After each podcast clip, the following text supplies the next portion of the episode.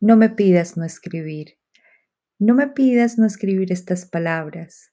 No me pidas no hablar en este idioma. No le cortes las alas a mi alma pues este idioma es tan bello, mágico y rico. Estas letras que suenan y riman, estos sinónimos y antónimos que iluminan, estas miles maneras de decir lo que somos en nuestro idioma. No me pidas entonces no nombrar lo que somos, no saborear este castellano tan rico.